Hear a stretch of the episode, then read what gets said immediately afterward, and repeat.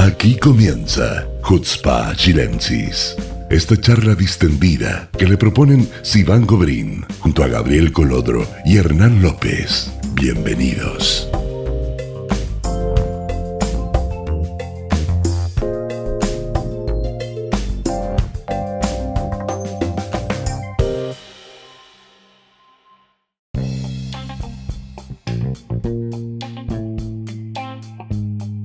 Bienvenidos al primer capítulo de Hutzpah Chilensis. En este capítulo, y posiblemente los siguientes, nos va a acompañar el mismo equipo, Hernán López, director ejecutivo de la Comunidad Chilena de Israel, y Sivan Gobrin, vicepresidenta de la Comunidad Chilena de Israel. Yo, Gabriel Colodro, presidente de la Comunidad Chilena de Israel, les damos la bienvenida a esta primera emisión que va a tratar sobre temas sobre Israel actuales, sobre Chile actuales y para empezar la conversación, eh, primero le quiero dar la opción a nuestra amiga Sivan de presentarse y hablar un poco de eh, qué le parece esta idea de empezar a mostrar nuestra opinión de forma directa en un ambiente de conversación. Bueno, buenos días, buenas noches a todos, depende a qué hora nos están escuchando. Saludo aquí a mis colegas, que los quiero. Eh, no, la verdad que encuentro que es una súper buena oportunidad, que por fin la gente nos pueda escuchar como lo que hablamos entre nosotros cada vez que trabajamos, eh, cada vez que tratamos de hacer cosas, hacer proyectos, qué opinamos de Israel, de lo que está pasando, de lo que pasa en Chile.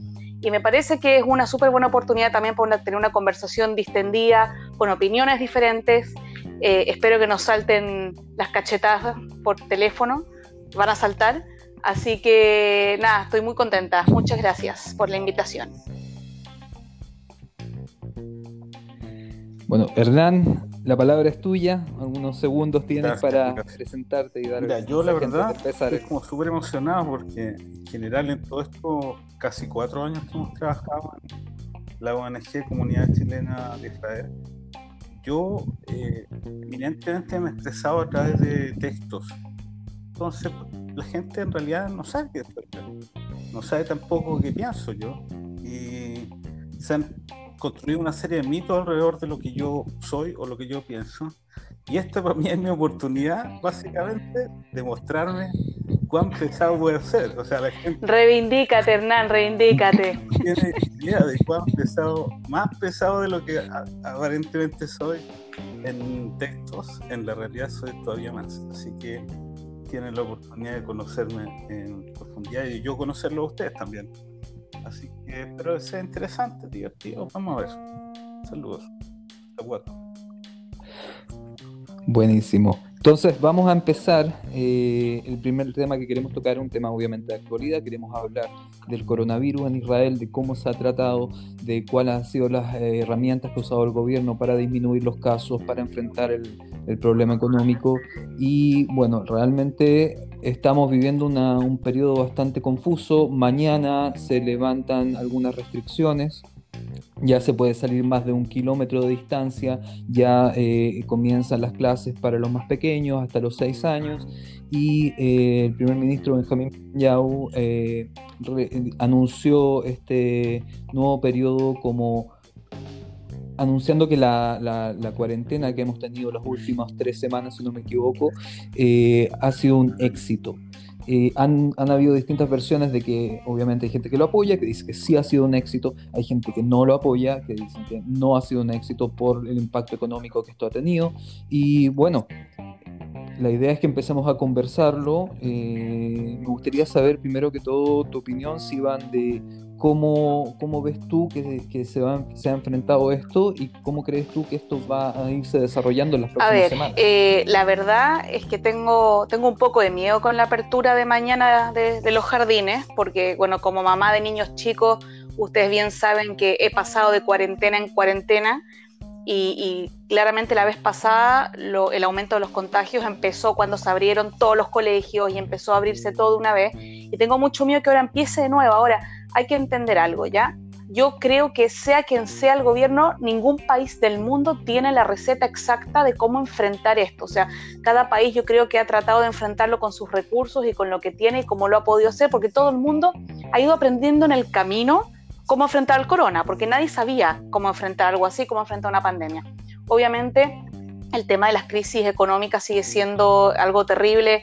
La gente que, más que nada la gente independiente, toda la gente que trabajaba en turismo, cosas que en verdad acá eran esenciales en el país, o sea, Israel es un país súper turístico, por ejemplo, la gente que se quedó sin trabajo, eh, es terrible, obviamente que es terrible eh, la gente que no pudo sacar adelante sus negocios, que no puede sacar adelante a su familia, eh, es tremendo y, creo que el, intento de estos pseudo bonos que se dieron al principio, que los liberaban, no los liberaban, liberaron una parte, iban confundiendo mucho a la gente, pero sí creo que al final del día hay algún tipo de esfuerzo porque todos recibimos algo. Ayuda o no ayuda, los 750 shekel que te dieron una sola vez, obviamente no va a levantar una familia que está en la miseria por llevar muchos meses sin trabajar pero creo que por lo menos hay un intento de, hacer algo.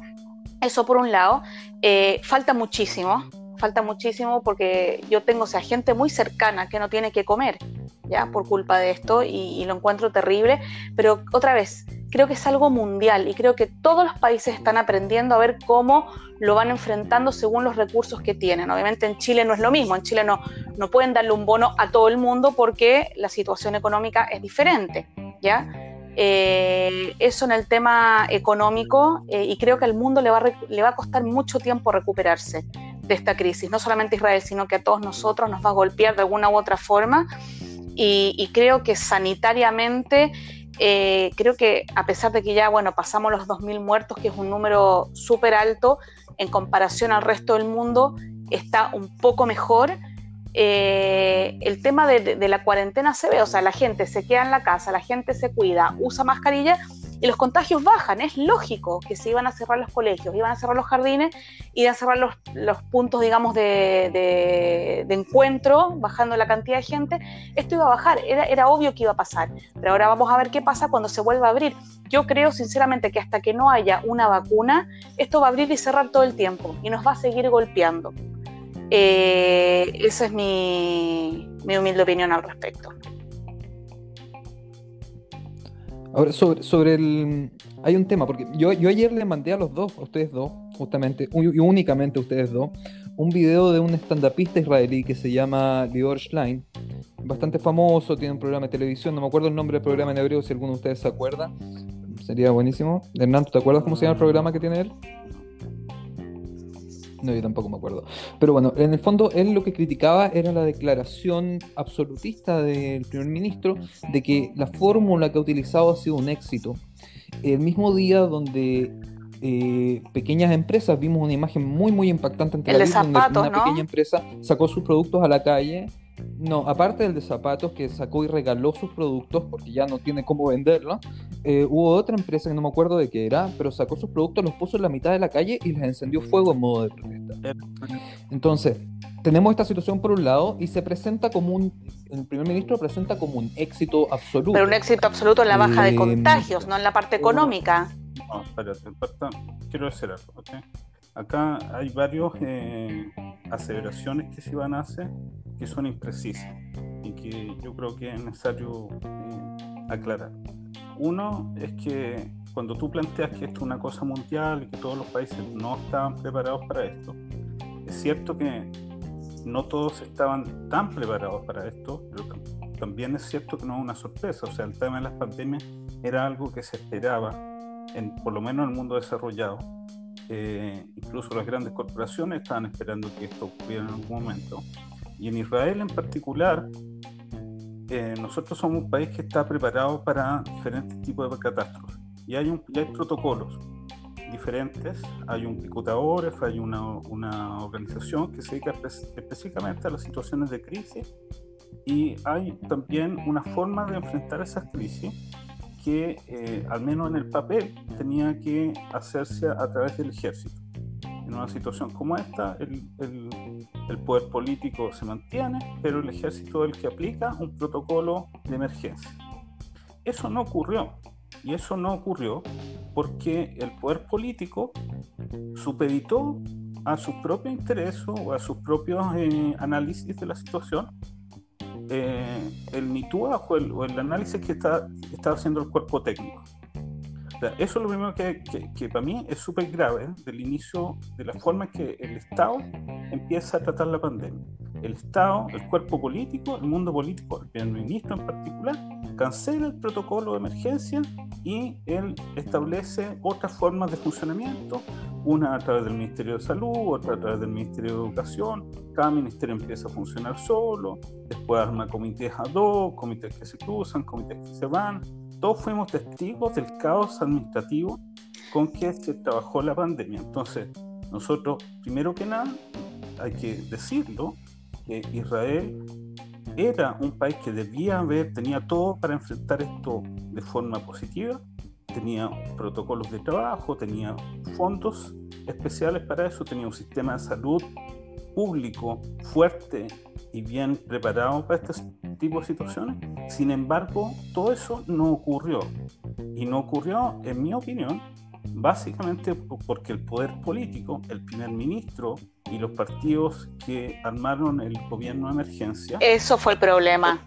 Supeditaron la, el, el tipo técnico, el, el, acercamiento técnico al problema a sus conflictos políticos internos. Estoy de acuerdo, estoy de acuerdo, porque yo creo que este gobierno de emergencia fue rasca cuando lo hicieron, o sea, fue peor. Yo creo que fue mucho peor, que lo manejaron mucho mejor al principio que después de su gobierno de emergencia rasca. Acá hay un gran fracaso.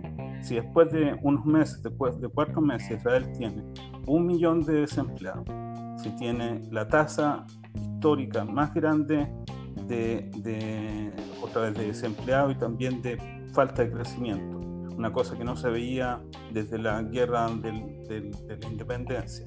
O sea, nadie hoy día puede afrontar, mirar la realidad, abrir el diálogo, abrir las noticias y decir que acá hubo un éxito. Acá no hay ningún éxito.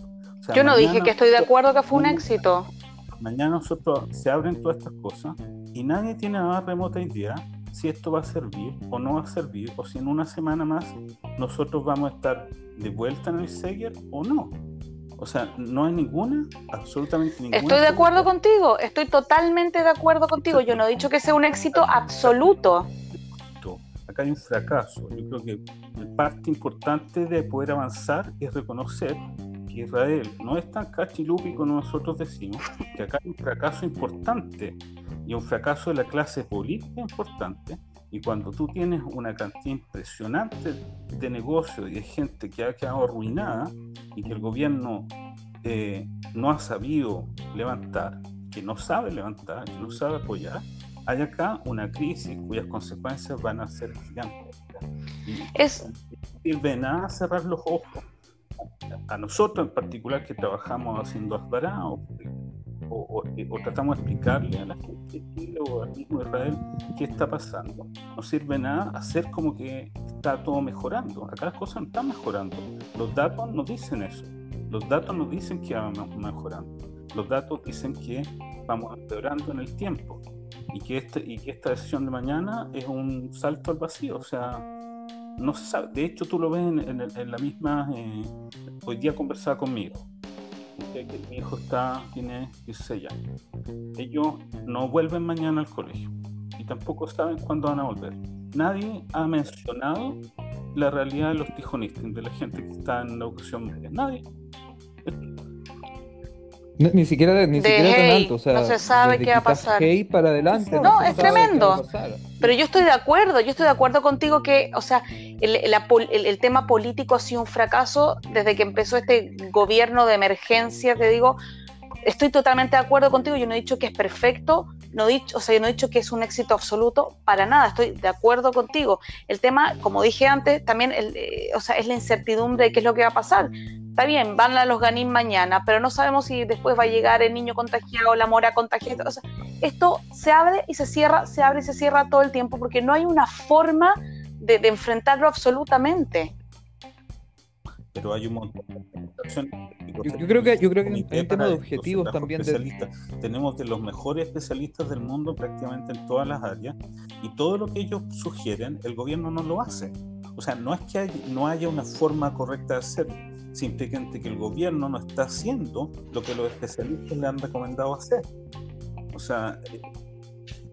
Yo creo que tiene, tiene un poco que ver con lo que mencionabas antes, de que cada eh, parlamentario, cada miembro de la CNESET está buscando eh, sus objetivos personales o sus objetivos colectivos, digamos. Por ejemplo, podemos tomar el ejemplo de Ari Deri, eh, el ministro del Interior del partido Jazz, que su, su, única preocupación ahora era que se pudieran pudiesen hacerse bodas con más de 200 todos, personas. Er, Gabriel, todos ponen sus intereses por delante, sea del área que sea. Y ese es el problema con todo. Es que todos van a querer poner sus prioridades y todos van a empezar a amenazar que se sale de la coalición, que esto sí, que esto no. Gamso dice una cosa, Netanyahu dice otra, el ministro de, de, Salud dice otra. Esta cuestión hubo un periodo, me acuerdo, de politiquería en que decía una cosa, el resto del gabinete del Corona votaba en contra o votaba a favor. Cada ministro metía la cuchara cuando no le correspondía meter la cuchara, o sea, 36 ministros me parece como mucho. Entonces pasamos, creo yo, por una etapa en que cada uno ponía sus propios intereses por delante sin importar cuál es el objetivo principal. Y yo lo dije porque pasamos mucho tiempo sin que nadie saliera a dar la cara ni a decir nada. Yo pasé un tiempo de verdad en que sentía que estaba sola, que no había ningún tipo de liderazgo. Hicieron este gobierno de coalición, de seguridad o whatever, lo que como lo quieras decir, pero nadie daba, salía a dar la cara, a dar instrucciones como correspondía. Y ahí a mí me, me vino la angustia. Yo creo que en muchos sentidos sí han habido cosas positivas de este, de este gobierno que han demostrado, digamos, una unidad frente a, temas eh, globales, como por ejemplo los acuerdos con eh, Emiratos Árabes Unidos y con Bahrein, que si bien eh, no solamente los, no no no estoy no estoy no estoy mezclando las cosas, solamente estoy hablando de la cosa con otra. O sea, estamos hablando de la administración que el primer ministro ha hecho de la pandemia ha sido pésima. O sea, que haga un acuerdo con Bahrein y que tiene que ver, no tiene nada que ver. Eso no, es no Estoy, hablando de la conducta general del gobierno como gobierno. Eso sí, han habido coordinaciones globales que sí han sido, digamos, eh, unitarias y absolutamente, digamos, aparte. Con Bahrein, una cosa se viene trabajando hace 10 años, no tiene que ver con lo que ha pasado en los últimos meses, o sea, no no, no, eh, eh, eso es caer en la propia propaganda del gobierno que dice nosotros hicimos. nosotros, es una cosa que se ha estado, los diplomáticos lo han hecho durante mucho tiempo, los políticos, ok, tienen una parte de crédito, perfecto, lo que tú quieras, pero no una cosa que se hizo en los últimos meses, una cosa que se viene trabajando hace mucho tiempo, no es algo nuevo, no es, yo no veo que este gobierno haya realmente adelantado ninguna cosa el gobierno de emergencia haya adelantado ninguna cosa. O sea, cuando se produce, todos sabemos que cuando se produce la firma o el anuncio de estos acuerdos, Gantz y Eskenazi no tenían idea. O sea, podemos decir que esto es fruto de un gobierno de unidad y los líderes de los partidos más importantes del, gobierno de emergencia no tenían ni idea de lo que el primer ministro estaba haciendo. Eso no es normal. Bueno, bueno de hecho, ahí, hay un tema importante. Cuando se conformó esto, son múltiples las voces, no estoy dando una opinión así como muy un, tanto desinformada, pero por lo menos por lo que yo entiendo, los trámites para el debate de acuerdo no lo hicieron directamente eh, Netanyahu con Gantz, entre Cajón Laván y el Likud. Fueron los abogados los que fueron haciendo un ping-pong de qué aceptaba uno y qué aceptaba el otro. O sea, aquí eso demuestra un nivel de desconfianza enorme entre las partes. Y, por lo que yo tengo entendido, nunca se había formado un gobierno de esa forma tan eh, poco personal. De la presión de la administración Trump, porque esto no se hubiera dado en otro momento sea, no es casualidad que Trump esté terminando su cadencia y ocurra estos acuerdos, el tipo se quiere ir dejando un legado, dejando algo, algo solucionado en el medio, que, me parece fantástico, no lo critico. Bueno, pero y ahora las negociaciones de mar con el Líbano también. Eso yo creo que se va a demorar más. Pero hay algo por lo menos. pues Sí, pero de aquí a que alcance a hacerlo antes de que... Ah, no, Trump no lo va a alcanzar a hacer en un mes, pero por lo menos hay, hay movimiento. O sea, Trump lo está dando por, por perdedor inmediatamente. no, sé, este, este Biden me, no, sé, no sé. Mira, él mismo también es víctima en la cuestión corona. O sea, el tipo que él ha hecho en, en, su propio país. Pésimo, po. Es millones de veces peor de lo que ha sido acá. Pero si él hablaba del Chinese virus. Si alguien vota por él, es que no sé, o sea, tienen que, que revisarse. ¿Pero tú crees que Biden es una mejor opción? Es como el menos malo. La verdad de Biden yo no sé mucho, o sea, no te voy a tirar un carril que sé lo que no sé. Eh, pero eh, yo creo que Trump está desgastado, o sea, está desgastado por un montón de cosas. Seguro. Y, para efectos de nosotros, digamos, no es tan bueno, digamos, porque en el fondo gran parte de los proyectos a, futuro de Israel estaban mediatizados por el apoyo incondicional prácticamente que Trump tenía hacia, hacia el gobierno de Netanyahu. Bueno, vamos a ver qué pasa, pues todavía tenemos harto, harto para esperar. que ¿Cuándo son las elecciones en Estados Unidos? Ahora en noviembre, ¿no?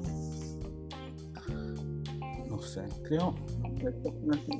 Bueno, tenemos harto rato para entretenernos.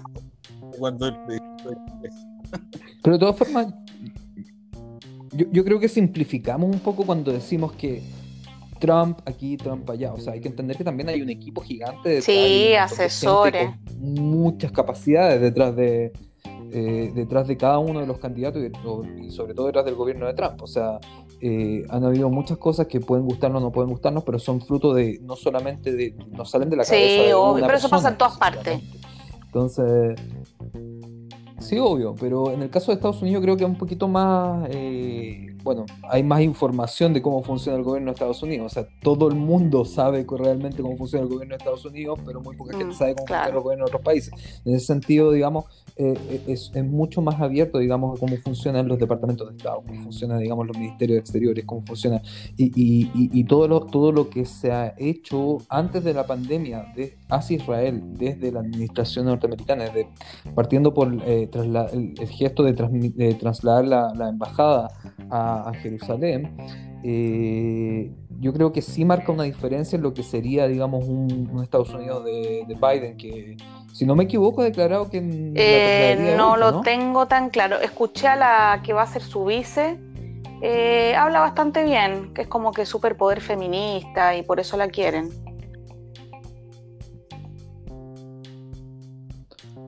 Sí, la verdad es que yo no, tengo demasiada información sobre Biden. No, ese es un tema sí, como que es como el misterio, así, como, que nadie le ha hecho una biografía al gallo como para presentarlo. Lo que pasa es que su su sensación inicial en el debate fue muy mala. Sí. Entonces, después de escucharlo, pues decir, escucha, next. preséntate, Hernán, preséntate. No, porque tipo, uno está acostumbrado a escuchar debates de un nivel entre los candidatos norteamericanos que realmente tú te quedas impactado, o sea, la forma en que hablan y la información que manejan. Yo creo que este debate fue una cuestión que... Era como de, de, pelea de colegio, así. Muy básico, muy básico, muy básico. Oye, ¿y, pasamos del corona a Trump así, tan fácil? El moderador que tenemos. Wow. Oye, moderador, encamínanos, encamínanos. un desastre, un desastre. Bueno, bueno, vamos a. Yo, solamente les deseo que a partir de mañana nadie entre en vidud, en cuarentena, que estemos todos sanos, que por favor nos cuidemos. Sí, yo creo bueno, entonces terminamos este primer eh, bloque eh, hablando del coronavirus en Israel y, terminando con Trump y el debate seguimos. con Biden. Maravilloso. Nos seguimos después de esta pequeña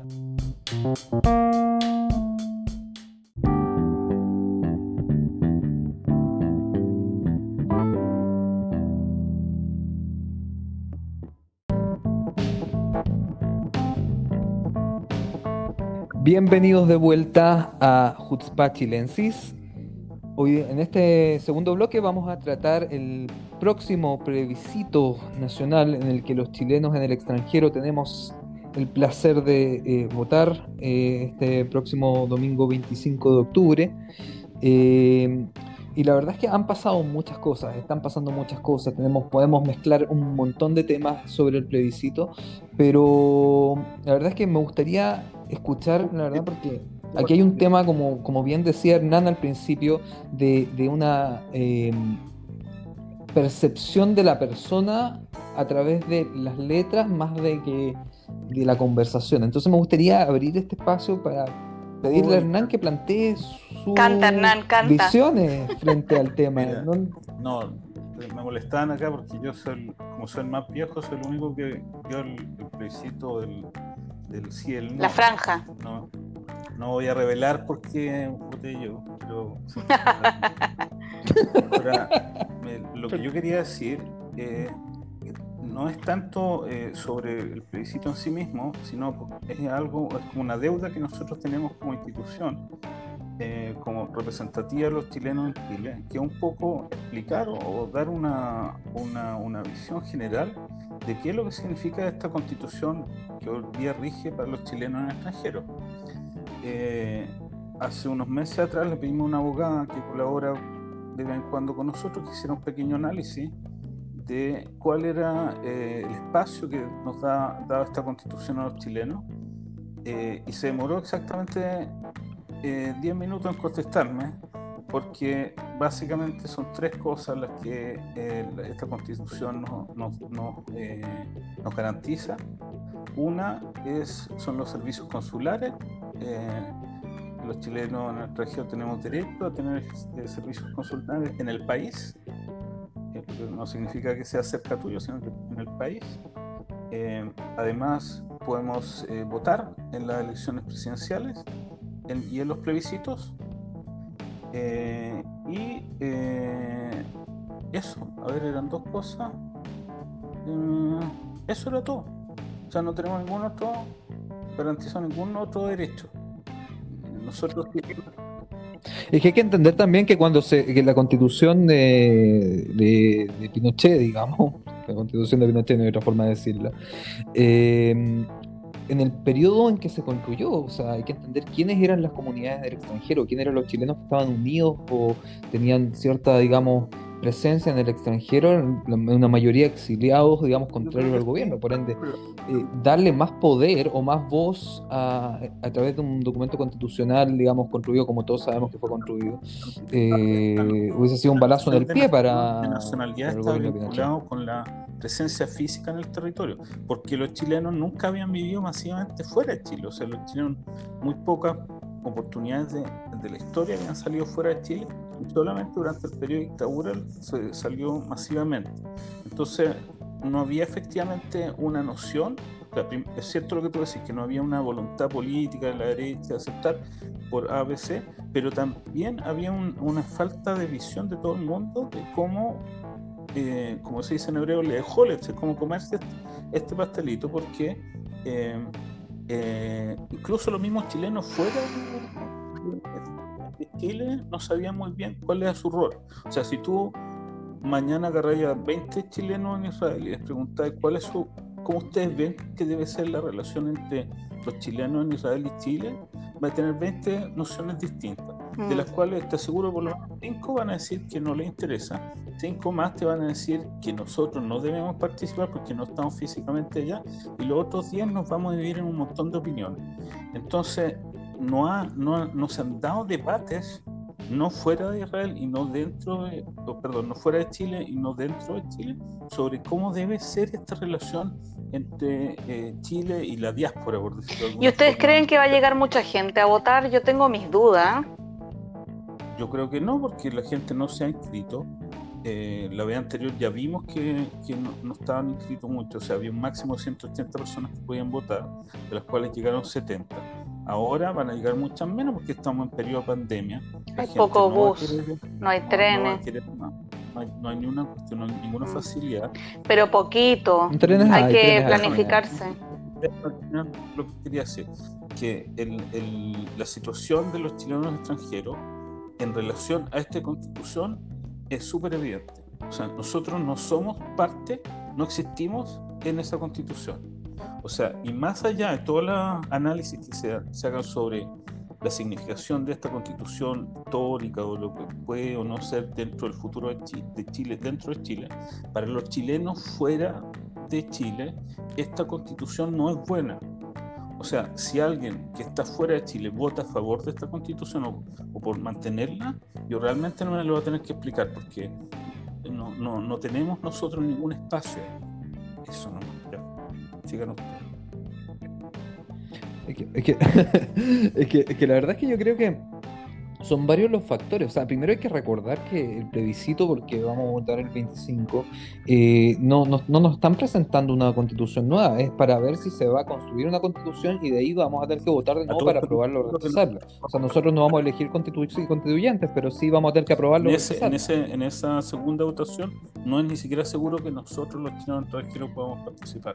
Es una cosa como interpretación, que no está cerrada. O sea, a ese nivel de no existir estamos. Bueno, pero ahora sí podemos votar, por ejemplo, y por lo menos a mí, eh, bueno, no voy a revelar mi opción, la voy a dejar en el misterio conocido.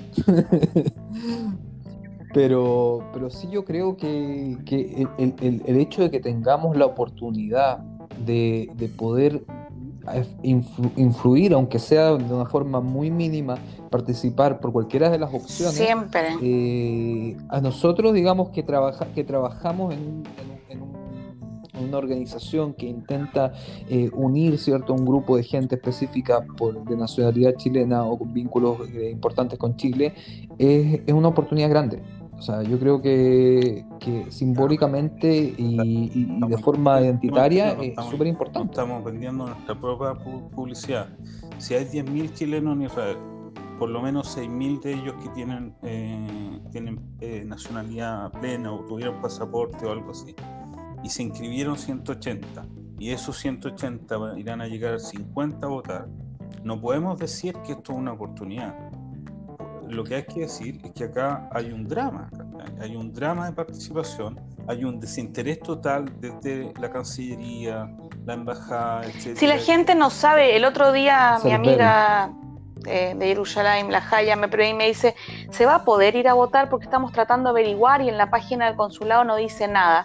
Y no queremos ir STAM, digamos, perder tiempo, viajar de Jerusalén a Tel Aviv para ir a votar. La gente está desinformada, no hay ningún tipo de propaganda, de invitación, nada, motivación cero. No. Es, ver, es, es, es, verdad, y yo creo que nosotros vamos a tomar ese rol esta no hay, semana. O sea, no están dando lo más lógico está asumiendo la realidad mundial de la pandemia. O sea, hay gente que, que, que, no va a poder ir a votar porque no se puede mover, no sea un kilómetro, diez kilómetros, lo que sea. Entonces, ¿qué hacen las embajadas por facilitar ese voto? Nada. Bueno, nada. O sea, si antes no hacían nada. Ahora si menos. Antes Israel, si antes en Israel había una sola mesa de votación para todo Israel, o sea, hoy día Sigue es, habiendo. es una, un absurdo. Y el hecho de que el gobierno, la Cancillería no lo haya afrontado, eh, es una tragedia, por decirlo menos. Es cierto, aparte que hay un tema de, de, de, de poco sí. interés en informar, yo creo. O sea, sinceramente, voy a, voy a sincerarme un chan, poco chan. Sin, sin, nombrar a nadie, eh, por, por, mucho que me cueste. Eh, pero yo, yo, yo llamé eh, Empieza a con hace pocos días para, ah, bueno, para pedir información, para, digamos, a través de la plataforma de la comunidad chilena, eh, entregar información a la gente que sea, digamos, con origen real, que no tengamos que nosotros hacer el trabajo de buscar información y, digamos, y generar un, una presentación que sea, eh, que llegue a la gente. O sea, me imagino que el gobierno, eh, Cancillería, las embajadas y el CERVEL deberían tener algo preparado. Bueno, no es así. La única información que me, que me dijeron es de 8 a 8 y yo, y yo preguntando, y bueno, algún requisito, algo que tengan que llevar, no, mascarilla. Impresentable. Eso es Pero ni siquiera está en la página web, po, Gabriel, alguien que Nada tiene más. que viajar de lejos como Jerusalén, Haifa, lo que, Eilat, qué sé yo, están por decir. No tienen ni idea si que está abierto o no, no ni, ni, siquiera aparece en la página web una caluguita, algo, alguna cuestioncita que te diga, ven a votar, nada. Lo único que recibí fue la información verbal Patético. de 8 a 8. Nada más. Nada más. Entonces, bueno, probablemente bueno, es algo que se lo iba a proponer antes y se me olvidó. Yo creo que esta semana vamos a tener que nosotros entregar la información porque Sí. ya nos han estado preguntando por privado, nos, han estado preguntando en, la, eh, en Instagram, en Facebook. Pero tú te eh, va cuenta que nos cosa, preguntan a nosotros y no a ellos. Entonces, yo creo que es un- Sí, pero mira, el, el Es que, ¿a quién el le van a preguntar? Canadá es súper eh, emblemático. O sea, los tipos te dicen en Canadá, y alegaron esto a la Cancillería y al, Parlamento. O sea, el gobierno, a través de la embajada, debería estar preocupado de generar condiciones para que los chilenos votaran. ¿A qué me refiero con condiciones? Si, si tú tenías una restricción de viajar, que te den un, paso, un salvoconducto para poder viajar. Claro. Eh, si estás en una situación que en, en un lugar que está aislado, eh, que hayan condiciones de transporte para poder ir a votar. O sea, acá hay un derecho, el único derecho que tenemos como chilenos extranjeros, no lo estamos pudiendo ejercer. Entonces, si el Estado chileno, a través de la Cancillería, la Embajada y los consulados, no está preocupado de que nosotros podamos ejercer ese único derecho, entonces, ¿de qué estamos hablando? No estamos hablando de nada. O sea, no, no existe la, la, la, voluntad de integrar a los chilenos en el extranjero si en el único acto político en el que podemos participar no mueven un dedo por hacer efectivo ese acto político. Hay una cuestión sumamente grave y, y en la que nosotros también como entidad no quizá pecamos de no, de no ver esto con antelación y de no movernos lo suficiente para eh, hacerlo, digamos. O sea, hay un problema ahí de, de comunicación o de, de, trabajo con la embajada que no se dio con este, este último diplomático que llegó, eh, que es grave. O sea, nosotros, la, si recuerdan la, votación anterior, nosotros vimos el problema de la inscripción, por ejemplo, que habían solamente 180 inscritos para votar. Y ese número no creció. O sea, entre el periodo entre la votación y el plebiscito, ¿Cuánta gente más se inscribió? Muy poca, solamente los que tienen realmente una voluntad propia. Entonces no hay, no hay ahí, acá todos estos funcionarios que son funcionarios del gobierno, que vienen con, con los impuestos de todos los chilenos, o sea, ¿cuál es la pega que estamos haciendo? Porque otra vez, si este es el único derecho que tenemos y no se preocupan de que podamos ejercerlo, entonces ¿de qué se preocupan? hay, hay, un, hay una, acá una pregunta importante que, no, no, se ha respondido y que nosotros tampoco, y hago nueva culpa, no hicimos lo suficiente para exigir que se nos dé una solución. Sí, de acuerdo. Nosotros, o sea, que yo que también pasa, estoy, estoy, completamente de acuerdo, pero yo también creo que pasa por un tema de, de, de relaciones. O sea, hay que entender que nosotros, como entidad, eh, hemos, hemos, hemos, hecho diversas críticas tanto al ministerio como a, todos los cuerpos del Estado por situaciones específicas eh, de seguridad dentro de Israel que han afectado a chilenos y de las cuales hemos tenido respuestas muy, muy, muy negativas en momentos. O sea, recordemos un par de años atrás solamente cuando Heraldo Muñoz era ministro, ministro del Exterior. O sea, recibimos respuestas pero fue una respuesta de nosotros hacemos lo que queremos y ustedes no importan, básicamente. Entonces, frente a esa actitud de parte del ministerio... nuestra seguridad. ¿Me entendí? O sea, ninguna parte de la, de la, de la Constitución dice que el rol del canciller es preocuparse por la seguridad de los chilenos en el extranjero. Entonces, si nos tiran misiles, bombas, estamos en guerra, no es su obligación, entre comillas, protegernos Ahora, la única cosa que aparece escrita y que sí es su obligación, que, que podamos ejercer nuestro derecho a votar en el plebiscito o en las elecciones, no se, no se ejerció. O sea, la única cosa que, que está escrita que deben hacer no lo hicieron. Bueno, vamos a tener que ver qué pasa nomás, poder cuánta gente llega, tratar de ayudar en lo que se pueda, tratar de motivar, pero eh, tampoco podemos hacer magia, pues. Yo, yo, creo que tenemos que hacer de, después del plebiscito, porque después del plebiscito desaparecimos totalmente, o sea, no podemos participar en ninguna otra instancia hacia el futuro, fuera de las elecciones presidenciales. Entonces, lo, que habría que hacer, en mi opinión, es que nos coordinemos con el máximo de organizaciones locales, chilenos, representativas o grupos, lo que sea, más eh, todas las organizaciones similares a nosotros que existen en otros países y poder establecer una plataforma de política hacia el futuro, o sea, porque no podemos reaccionar solamente dos días antes de que, de, que se produce el plebiscito o la, o la elección. O sea,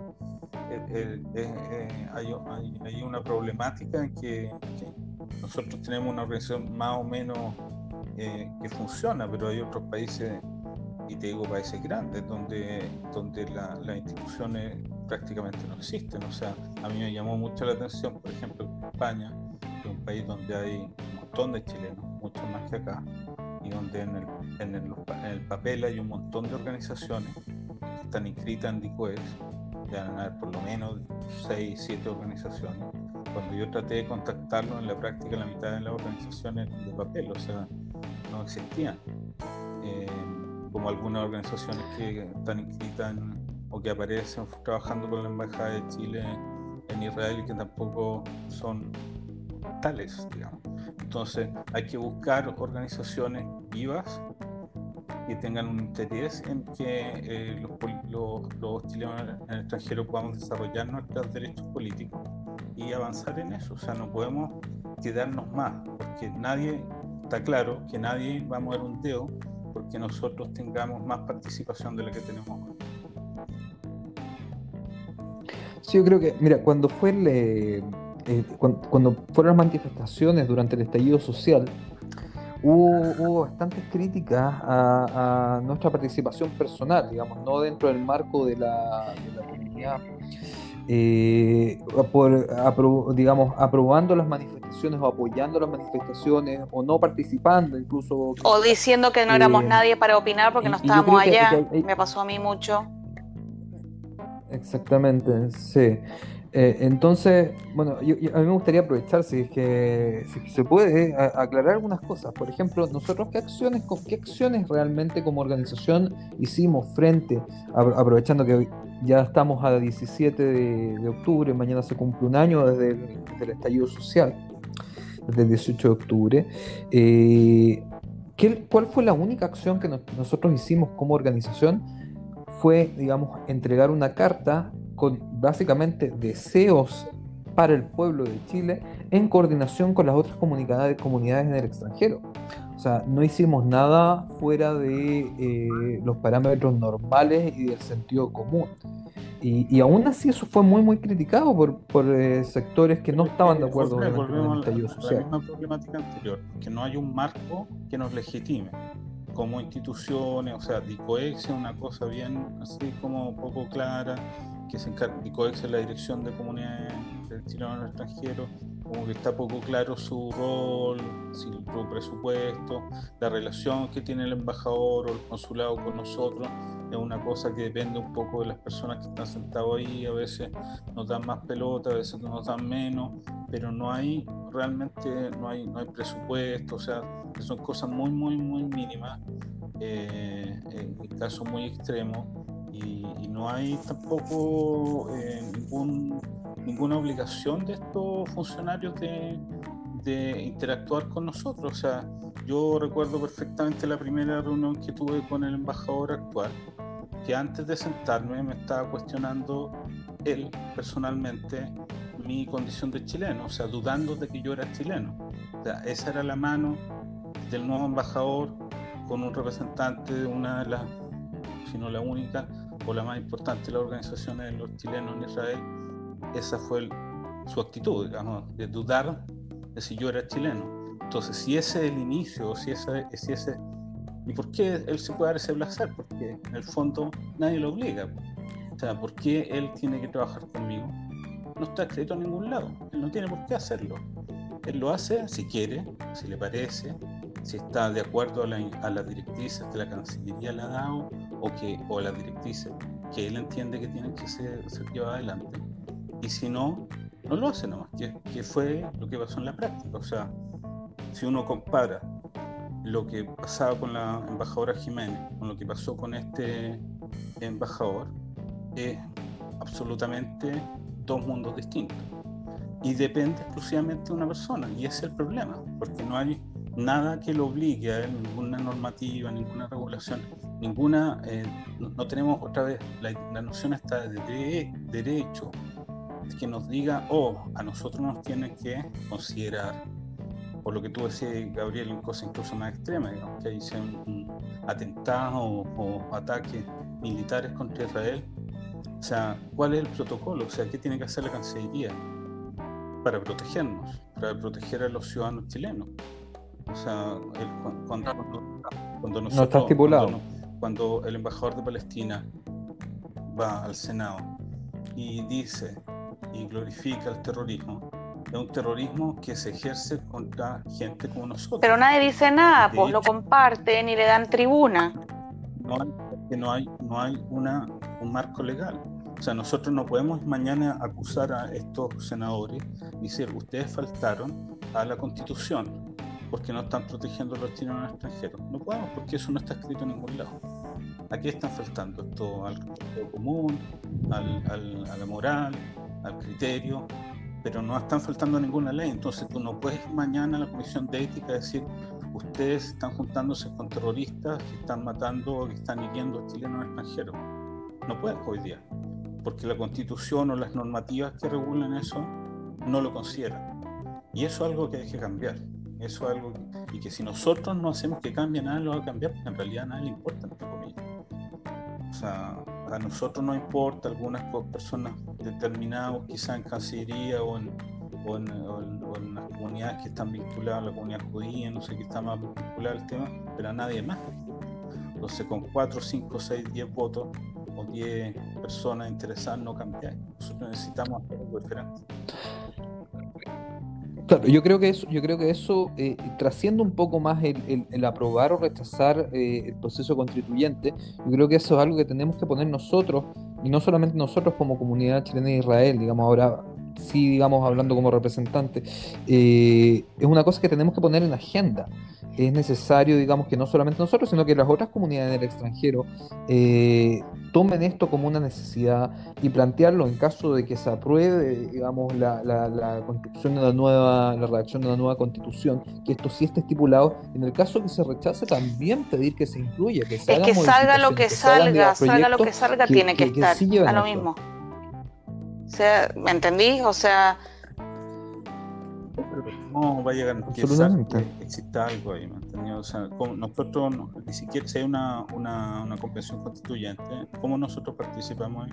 No está estipulado, ni siquiera eso está estipulado. Entonces, ¿quién va a participar? ¿Nosotros, las personas individuales, otras organizaciones, todas las organizaciones? ¿Quién decide quién participa, quién es representante, quién no es representante? Hay un montón de preguntas no resueltas. Entonces, eh, eh, lamentablemente eh, no queda otra más que eh, nosotros imponer algún tipo de pauta y ver qué pasa, digamos, en Nosotros hemos tenido acá, el, diputado Naranjo estuvo acá, nos escuchó de, viva voz las problemáticas y alguien más supo de Naranjo desde que estuvo acá comiendo falafel hasta el día de hoy. No, te lo digo en serio, o sea, eh, nosotros le planteamos esto hace cuánto tiempo llevamos Dos años estuvieron. Dos años, dos años. Bueno, habían otros diputados que no lo vamos a Que se sacaron la foto. se sacaron la foto, pero él está en, relaciones exteriores y de eso, nada, una calapirina, o sea, ninguna, ninguna, ninguna reacción, o sea, ningún cambio, ninguno. Entonces, y tampoco le vamos a decir que eso es un legado de la dictadura, porque era una persona izquierda que debería estar preocupada, y, pero no está. Bueno, tenemos tarea entonces, pues. Por eso yo decía, mi, mi, primer eh, comentario tenía que ver con hacernos la autocrítica.